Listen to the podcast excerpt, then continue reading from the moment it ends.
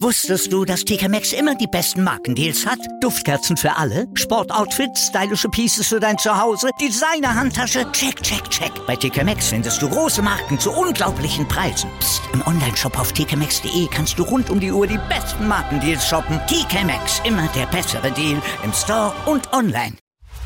Chip and Charge. Der Tennis-Podcast mit Andreas Thies und Philipp Joubert. Auf meinsportpodcast.de. Emma Raducanu ist die US Open Siegerin 2021. Sie ist die erste Qualifikantin, die ein Grand Slam Turnier gewonnen hat. Sie hat zehn Matches gespielt. Sie hat 20 Sätze gewonnen, keinen einzigen Satz verloren. Auch im Finale gegen Leila Ann Fernandez hat sie gewonnen und sie hat sich jetzt durchgesetzt und der Hype könnte wahrscheinlich in Großbritannien nicht größer sein und wir können uns jetzt schon darauf äh, freuen, was in Wimbledon 2022 abgehen wird. Herzlich willkommen zur vorletzten, zum vorletzten Daily hier von Chip and Charge auf meinsportpodcast.de. Mein Name ist Andreas Thies. Heute natürlich auch wieder dabei, dabei Philipp Joubert. Hallo Philipp. Hallo Andreas. Das, was wir heute gesehen haben, ist nicht alltäglich und das haben wir zum ersten Mal gesehen. Ich habe es gerade eben gesagt. Emma Raducanu ist die erste Qualifikantin, die ein Grand Slam Turnier gewonnen hat und mit der Art und Weise, wie sie es gewonnen hat, das haben wir so noch nicht erlebt, das haben wir so noch nicht gesehen. Und das ist etwas Historisches, was wir heute erlebt haben. Und da, glaube ich, können wir dann auch mal den Begriff nutzen, es ist historisch, was wir erlebt haben. Es ist historisch und wir können direkt daraus streiten, es war ein richtig gutes Match.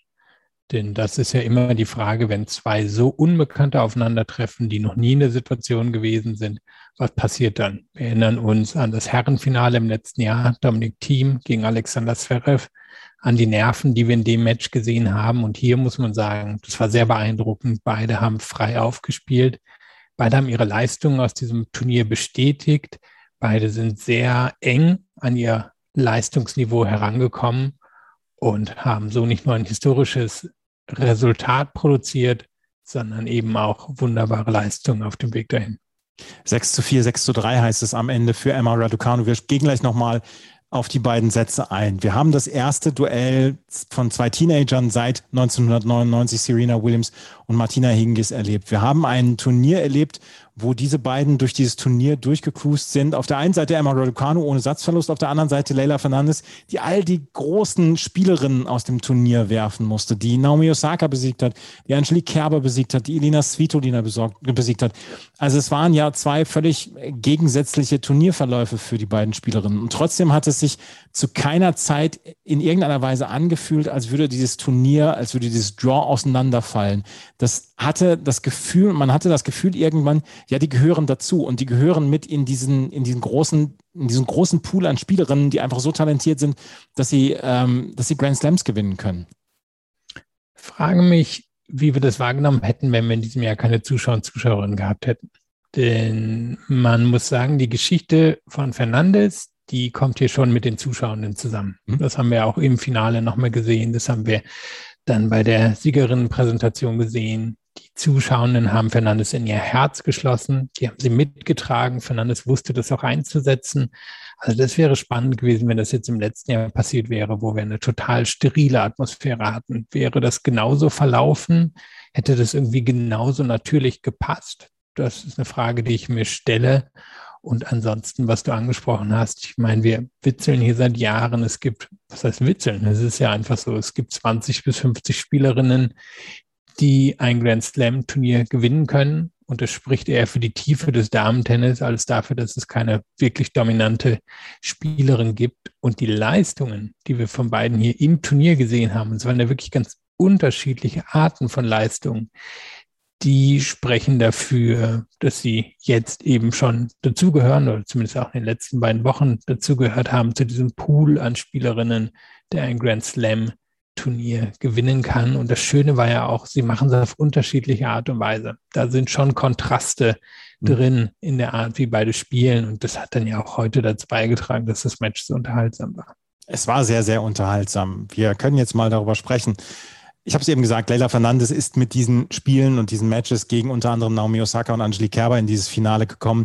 Als wir über, ähm, über Emma Raducanu gesprochen haben, haben wir dann auch darüber gesprochen, dass sie im Halbfinale ähm, Maria Sakkari besiegt hat. Maria Sakkari, die vorher gesagt hat oder nachher gesagt hat, ja, so richtig gut drauf war ich nicht. Auch Belinda Bencic hat gesagt, Mensch, ich habe nicht so richtig meine Leistung abgerufen. Nur da könnte man ja auch immer noch mal diskutieren darüber, hat Raducanu überhaupt die Leistung von Sakkari und Bencic zugelassen. Aber wir haben auch so ein bisschen diesen Clash of Styles gehabt. Auf der einen Seite Leila Fernandes, die an der Grundlinie steht, die sehr, sehr viel kontert. Auf der anderen Seite dieses methodische Spiel, dieses wirklich sachliche Spiel von Emma Raducanu, die ihre Gegnerin immer ausmanövriert hat. Und das war ja so ein bisschen dann auch der Clash of Styles. Und der hat sich dann ja auch hier in den, in den beiden Sätzen dann ja auch gezeigt. Wir haben sehr früh das Break für Emma Raducanu erlebt. Dann haben wir das Rebreak erlebt für, für Leila Fernandes. Und dann gab es so eine Zeit lang so ein Spiel, wo beide sich sehr behagt haben und das auf sehr hohem Niveau. Und da gab es erstaunlich lange Ballwechsel. Die, der erst, die erste Hälfte des ersten Satzes hat ja über eine halbe Stunde gedauert.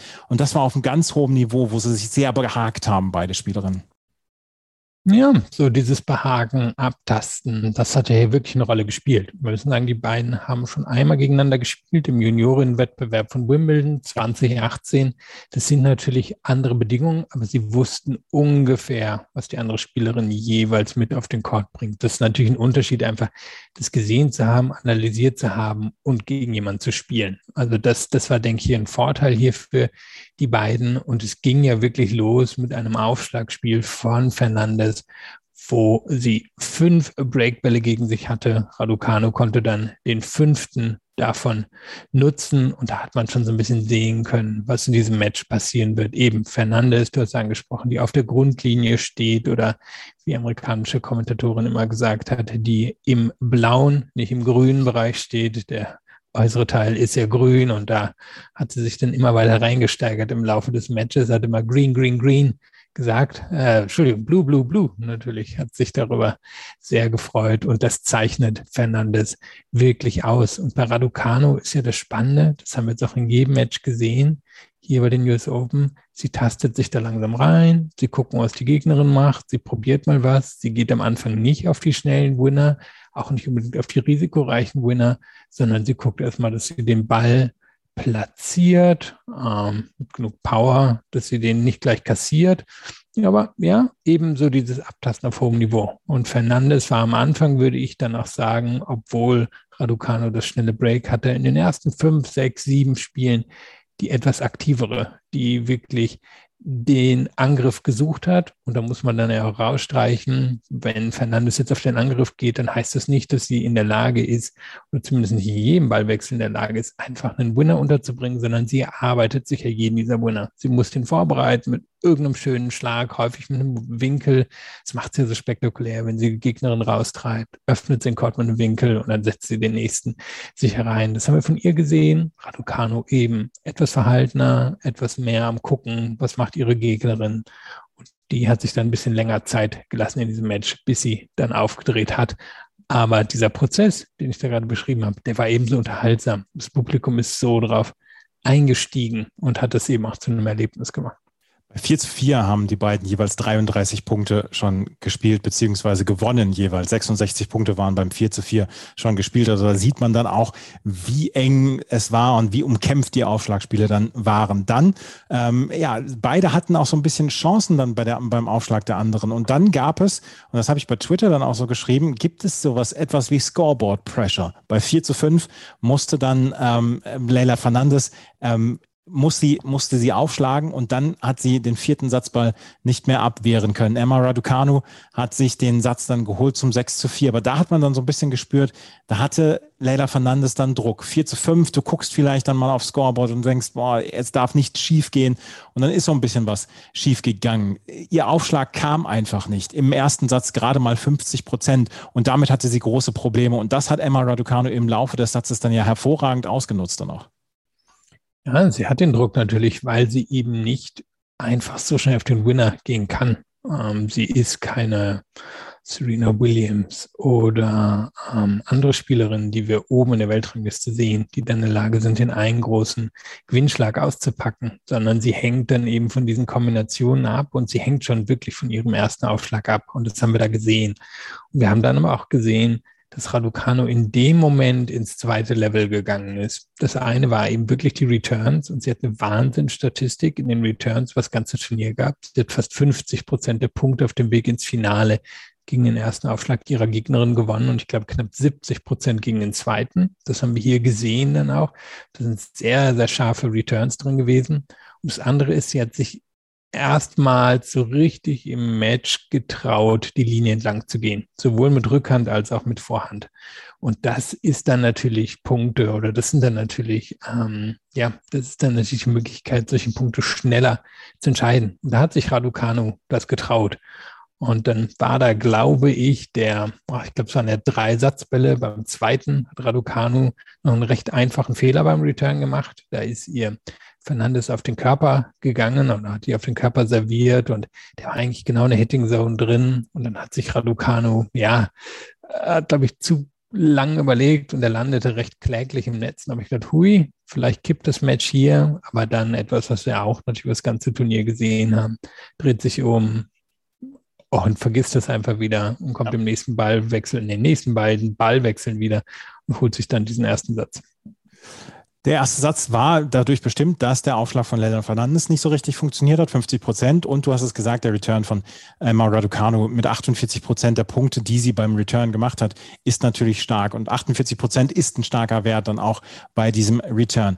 Ähm, Raducano holte sich dann gleich im zweiten Satz dann so, sofort das Break, aber ähm, beziehungsweise holte sich Fernandes das erst das Break und dann konnte sich Raducano das Break zurückholen. Da habe ich dann erst so gedacht, ja, vielleicht geht es jetzt so wieder wie in den letzten Matches dann auch von Leila Fernandes, dass sie sich in diese Matches reinbeißt, dass sie dann ihrerseits dann so ein bisschen die Initiative übernimmt. Sie hat immer so ein bisschen versucht, dann auch das Publikum auf ihre Seite zu ziehen. Die Zuschauer waren sowieso so auf ihrer Seite und hinterher in der Siegeransprache hat sie dann ja auch dafür gesorgt, dass sie in die nächsten 15 Jahre in New York geliebt werden werden wird. Aber sie hat dann, sie hat dann nicht so richtig hinbekommen, dieses Break dann zu transportieren. Und dann beim ähm, Stand von 3 zu 2, als Raducanu das, ihren Ausschlag gehalten hat, kam dann das entscheidende Break dann von ähm, Emma Raducanu, die dann wirklich auf die Punkte draufgegangen ist, die selber die Initiative übernommen hat, die, die den Druck gemacht hat und die Leila Fernandes da nicht mehr ja, aus der Umklammerung rausgelassen hat. Ja, in den ersten drei Spielen des zweiten Satzes gab es jeweils Breakbälle. Fernandes war dann diejenige, die das nutzen konnte zum Break, ähm, zum 2 zu 1 Break. Und dann hat Raducanu wirklich ziemlich aufgedreht in den kommenden vier Spielen, die sie sich dann ja auch alle geholt hat. Und da hat man gesehen, warum sie so durch dieses Turnier durchgegangen ist. Da waren dann wirklich eben diese Bälle die Linie entlang da. Die kann eine Fernandes so nicht spielen. Die können ehrlicherweise nicht viele Spielerinnen auf diese Weise so immer und immer wieder produzieren. Und dann hat sie wirklich einfach gut retourniert. Der Aufschlag ja auch, muss man sagen, dann Faktor im Laufe des zweiten Satzes wirklich nicht die große Geschwindigkeit, aber sehr akkurat, ist immer wieder in der Lage, gerade von der Vorteil, Entschuldigung, von der Einstandseite den Chord total zu öffnen mit einem Slice, ähm, von der äh, Vorteilsseite häufig durch die Mitte gegangen, obwohl dann ja spannenderweise beim Matchball auf einmal nach außen gegangen. Also alles ist methodisch, alles ist überlegt, alles ähm, ja, folgt wirklich so Abläufen und Leveln, die sie dann eines nach dem anderen freischaltet und was sie ja auch ausgezeichnet hat in diesem Turnier und das hat sie dann hier eben auch wieder im Finale gezeigt, ist eben diese Fähigkeit, mehrere Spiele am Stück zu gewinnen. Hier waren es dann vier Spiele am Stück vom 1 zu 2 zum 5 zu 2. Und auch wenn es am Ende dann nochmal ein bisschen dramatisch wurde, hat es ja dann doch über die Ziellinie bekommen. Zwei Matchspieler hatte sie beim Stand von 5 zu 2. Da konnte Leila Fernandes beim eigenen Aufschlag diese beiden noch abwehren. Da hat sie dann das Publikum nochmal gesucht, hat dann angefangen zu lächeln, wurde dann auch von ihrer Box angefeuert und alle haben immer gesagt, ja, lächel doch jetzt endlich mal und äh, zeig doch mal so ein bisschen Leichtigkeit dann auch. Und dann gibt es diese eine Situation bei 30 beide im, beim Stand von 5 zu 3. Ähm, Raducano rutscht nach einem Ball, rutscht mit ihrem Knie über den Hartplatz und das Knie fängt an zu bluten. Und sie sagt der Schiedsrichterin Mariana Veljovic, ja, mein Knie blutet. Mariana Veljovic entscheidet, dass die Physiotherapeutin auf den Korten muss, beziehungsweise dass sie dann äh, dahin muss und dann auch ähm, ja beim Stand von beim Breakball dann auch ähm, ein Medical Timeout bekommen. Das, darüber war Leila Fernandes nicht glücklich, hat dann mit der Supervisorin gesprochen, hat auch hinterher, nach dem Match noch mal mit der Supervisorin gesprochen, dass sie gesagt hat, das war einfach nicht glücklich. Ein, hätte man einfach ein Pflaster drauf machen können, innerhalb von 30 Sekunden ist es dann wieder gemacht worden. Ich weiß nicht, wie schnell es gehen kann, aber ich glaube, in diesem Fall gibt es nicht viel Handlungsspielraum dafür. Wenn jemand blutet, und das wissen wir seit den 90ern, muss das Spiel unterbrochen werden und muss diese Wunde erstmal versorgt werden. Also ich konnte da jetzt kein Fehlverhalten entdecken. Konntest du da irgendwas entdecken?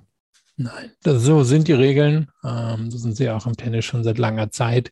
Da lag Fernandes falsch. Entweder hat sie nicht gesehen, wie sehr Raducanu geblutet hat, oder da ist ihr so ein bisschen ihre Art einfach übergegangen. Ich meine, sie befindet sich ja in dem, wie sie Tennis spielt, permanent in so einer, ich nenne es jetzt mal, kleine Frau-Haltung. Ne? Sie ist eine, die immer wieder betont, dass sie sich ah, nach oben boxen musste. Und ich glaube, das gefällt den Zuschauern in New York ja auch so sehr. Und ich glaube, dieses Gemüt ist da so ein bisschen durch, durchgekommen. Da hat sie sich unfair behandelt gefühlt, hat das nicht eingesehen, konnte dann aber auch nicht zurückstecken, konnte nicht sagen, ja, okay, hier liege ich vielleicht einfach falsch.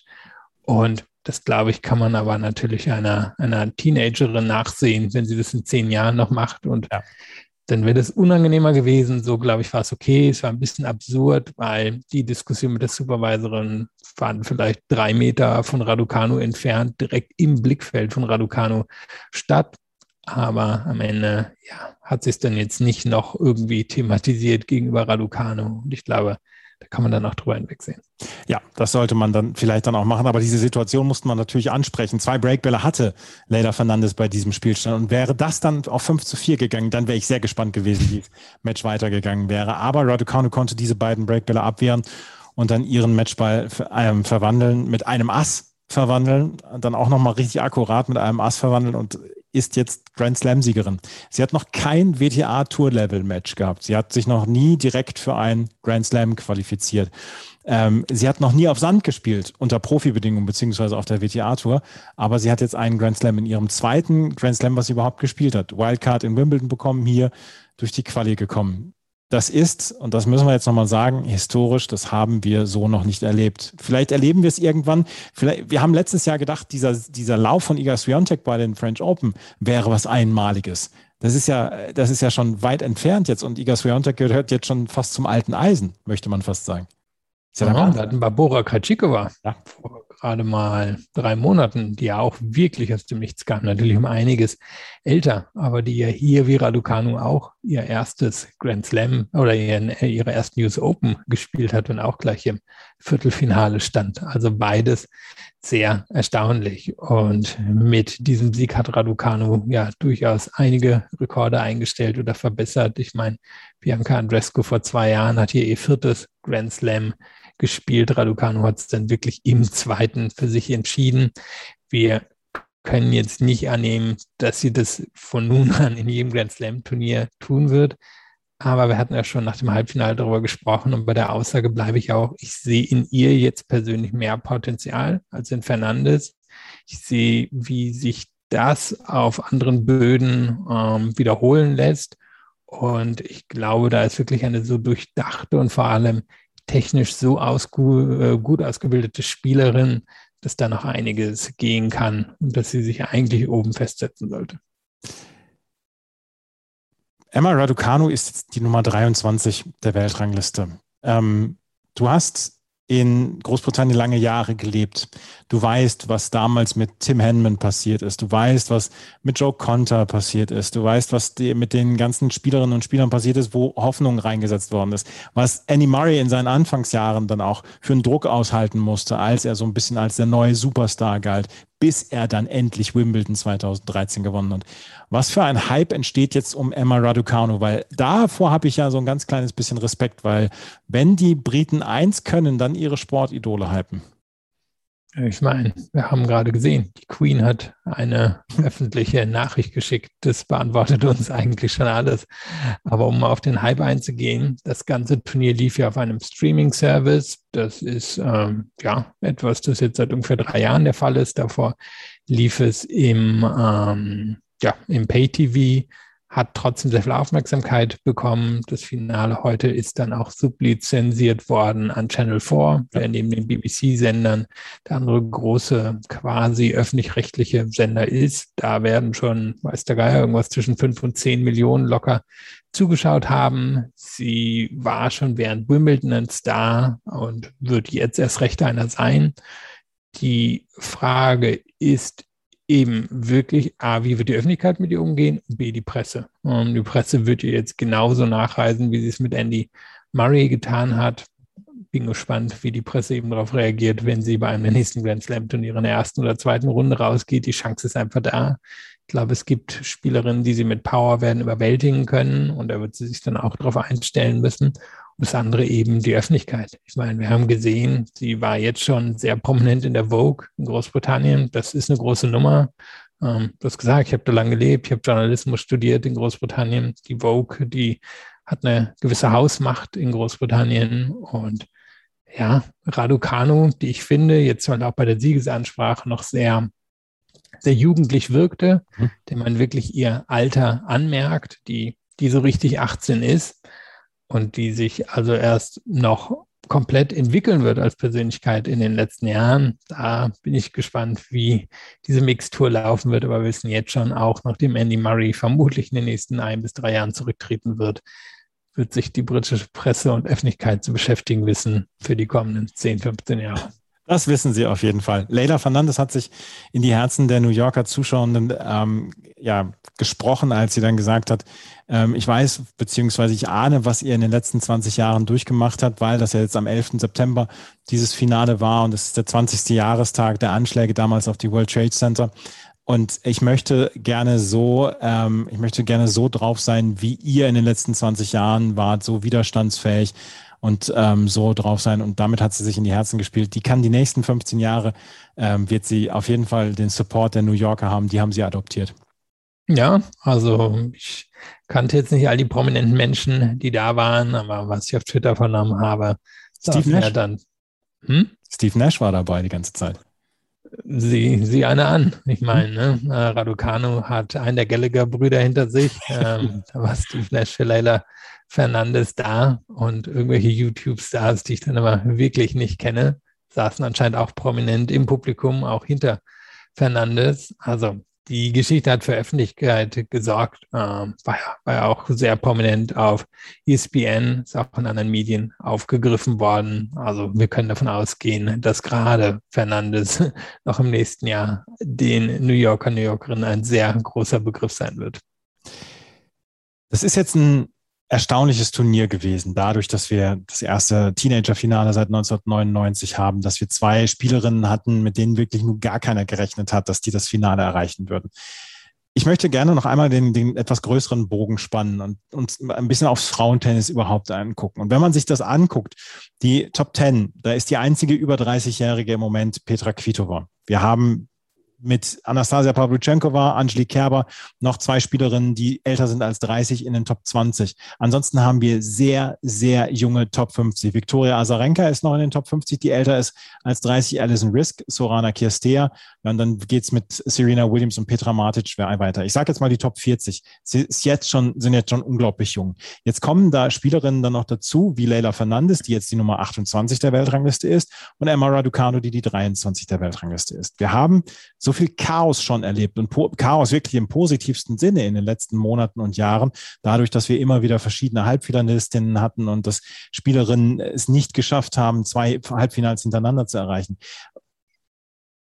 ich hoffe und ich möchte gerne, dass die WTA das richtig gut verkaufen kann als wir haben einen so tiefen Roster an Spielerinnen, die große Turniere gewinnen können und dass nicht gesagt wird, ähm, ja, das ist nur Zufall, was im Frauentennis passiert, weil ich glaube, das ist nicht Zufall und wir haben Spielerinnen, die Turniere gewinnen können. Wir haben die konstante Ash Barty, die hier dann relativ früh die Segel streichen musste, aber trotzdem, wir haben ja Konstanz in der ganz oberen, ähm, im ganz oberen Regal und trotzdem bricht immer wieder Chaos bei diesen Grand Slam-Turnieren aus. Und wie gesagt, Chaos im positivsten Sinne.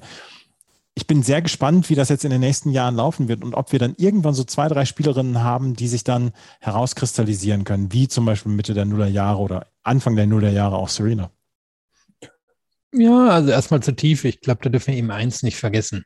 Das Damen oder das Tennis ist bei den Damen eine der wenigen Sportarten, wo sich wirklich Karriere machen lässt, dahingehend, dass sich Geld verdienen lässt. Ähm, und da zieht der Fußball langsam nach und da zieht Basketball langsam nach. Aber wer Geld verdienen will als Profisportlerin, der geht seit ziemlich langer Zeit ins Tennis.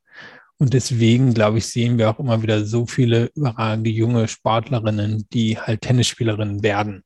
Und das sorgt dann aber auch dafür, dass sich der Moment fast so ein Stau gebildet hat an guten, sehr guten, herausragenden jungen Spielerinnen. Was wir sagen müssen, von denen, die so ein bisschen die letzten Jahre geprägt haben und es dann vielleicht bei diesem Turnier nicht geschafft haben. Das kann man ganz gut einordnen. Ich meine, wir haben häufig genug über Naomi Osaka gesprochen, über die Verletzung von Bianca Andrescu gesprochen, die letzte Teenagerin, die ein Grand Slam Turnier gewonnen hat. Und viele von den Spielerinnen, die es geschafft haben, in den letzten Jahren Grand Slam Turniere zu gewinnen, die meisten haben es ja auch bestätigt. Ich meine, eine der anderen quasi Teenagerinnen, die es nicht geschafft hat, war Jelena Ostapenko, die eben eher wirklich als so eine, so eine Wildcard durchs Tennis durchzieht. Aber die meisten anderen haben sich irgendwo oben festsetzen können, haben andere Titel hinterher setzen können. Und an sich sollte diese Situation bedeuten, dass die eigentliche Tour aufgewertet wird, dass eben die anderen großen Turniere, die während des Jahres stattfinden, an Bedeutung gewinnen, weil ja die Namen, die der Öffentlichkeit durch die Grand Slam Turniere bekannt sind, dort dann auftreten. Jetzt hat man natürlich so ein bisschen die Sondersituation der Pandemie, dass viele Turniere ausfallen. Wir wissen ja auch bei den Damen noch nicht, ähm, wird das Jahresendturnier stattfinden, das seit zwei Jahren in Shenzhen ist. Die Chinesen äh, machen aber ihre Grenzen im Moment zu. Es könnte also sein für die WTA, dass zum zweiten Mal in Folge das Jahresendturnier nicht stattfindet. Und das ist so ein bisschen das Pech, was die WTA im Moment hat, dass sie die prominente Asientour wegfällt, das Jahresendturnier.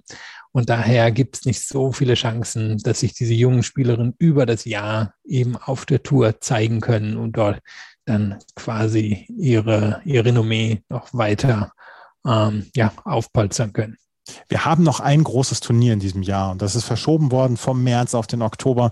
Das wird äh, das Turnier in Indian Wells sein, was ja eigentlich sonst äh, Sunshine Double mit Miami zusammen ist und uns quasi das erste große Turnier nach Melbourne dann ist. Das werden wir dieses Jahr im Oktober haben. Das wird dann nochmal ein Showdown mit allen Spielerinnen sein, weil es hat, ähm, es haben alle Spielerinnen dann zugesagt und sind auf der Entry-List und das ist dann nochmal das große Schaulaufen. Und das, da wird es interessant zu sehen sein, wie dann die WTA das so ein bisschen transportieren kann. Auch das, was sie jetzt hier erlebt hat mit diesem Turnier, wo so viele, wo so viele fantastische Matches ja auch gewesen sind. Ist ja nicht nur, dass so ein bisschen Chaos im Draw ausgebrochen ist, sondern wir haben ja so unglaublich hohes Niveau bei diesen Matches gesehen. Also wir haben ja eine, eine Vielzahl an Matches bei den Frauen gesehen dieses Jahr, die einfach herausragend waren, wo wir am Ende des Jahres immer unsere Top 3 WTA-Matches erleben und eigentlich alle drei aus diesem, aus diesem Turnier mit rausziehen können. Das ist ja, da sind ja so viele positive Dinge passiert bei der WTA in diesen letzten zwei Wochen alleine.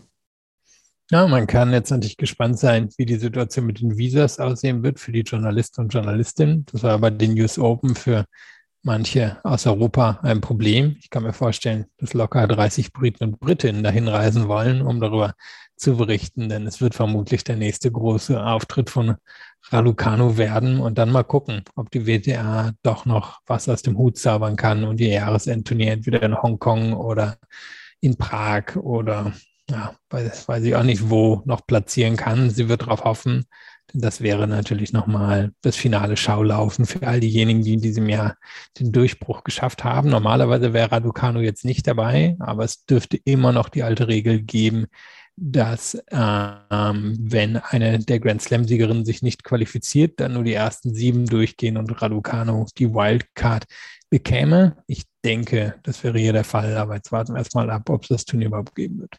Billie Jean Kim Cup wird es geben. Da ist aber Großbritannien nicht dabei. Das ist jetzt ein bisschen schade. Ähm, Kanada, glaube ich, ist aber dabei. Da könnte Leila Fernandes dann nochmal auftauchen. Und ja, wie gesagt, Indian Wales ist dann jetzt das nächste große Turnier. Und dann werden wir dann auch darüber berichten hier bei Chip in Charge auf meinsportpodcast.de und jetzt natürlich dann auch auf dem Tennis Channel. Ja, das war das großartige Frauenturnier. Ähm, wir werden morgen natürlich dann auch nochmal ein Fazit ziehen, wenn wir über das Herrenturnier dann auch gesprochen haben und über das, Finale. Lass uns noch einen kurzen Blick drauf werfen. Heute wurde auch das Mixed entschieden. Desiree Kraftschick und Joe Salisbury haben das nämlich gewonnen mit 7 zu 5 und 6 zu 2 gegen Juliana Olmos und Marcelo Arevalo. Joe Salisbury hat damit Doppel und Mixed gewonnen und ist dann quasi der erfolgreichste Sportler hier bei diesem Turnier mit Doppel- und Mixed-Titel. Und äh, Kraftschick hat jetzt auch schon drei Titel geholt auf drei verschiedenen äh, Grand Slam-Turnieren und äh, Salisbury, ja, der hat bei, bei dem hat man so das Gefühl, das fängt jetzt erst gerade an. Hat mit Rajiv Ram letztes Jahr zum ersten Mal einen Grand Slam geholt, dieses Jahr dann das Doppel geholt und jetzt im Mixed ist er äh, regelmäßig mit in den tiefen Runden dabei. Für den fängt es irgendwie jetzt erst an. Der ist ja auch noch gar nicht so alt. Ja, das 29 und Kraftchick ist jetzt die neue Chefin im Mixed-Ring. Die hat gerade drei ja. Grand Slams hintereinander gewonnen im Mix. Die fährt also nach Australien und hat die Chance auf den Kraftchick Slam.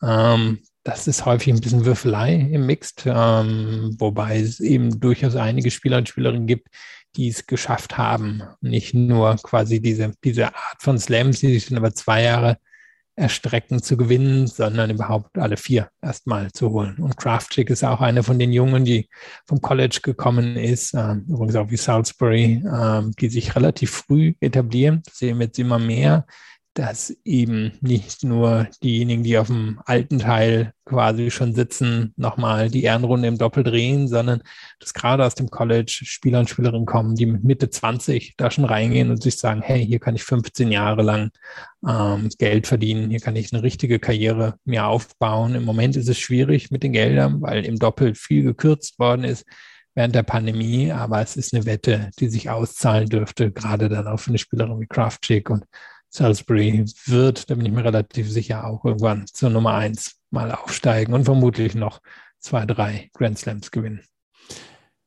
Morgen, wir haben heute schon über Historie gesprochen mit einer 18-Jährigen, mit zwei 18-Jährigen, beziehungsweise einer 19-Jährigen, einer 18-Jährigen. Morgen können wir um noch mehr Historie sprechen. Nicht nur, dass Novak Djokovic äh, seinen Grand Slam holen kann, auch Dylan Alcott kann seinen Grand Slam holen im äh, Quad-Rollstuhl. Ähm, das können wir morgen dann auch nochmal beobachten. Aber äh, Djokovic wird er morgen Historie schaffen? Was ist dein Gefühl?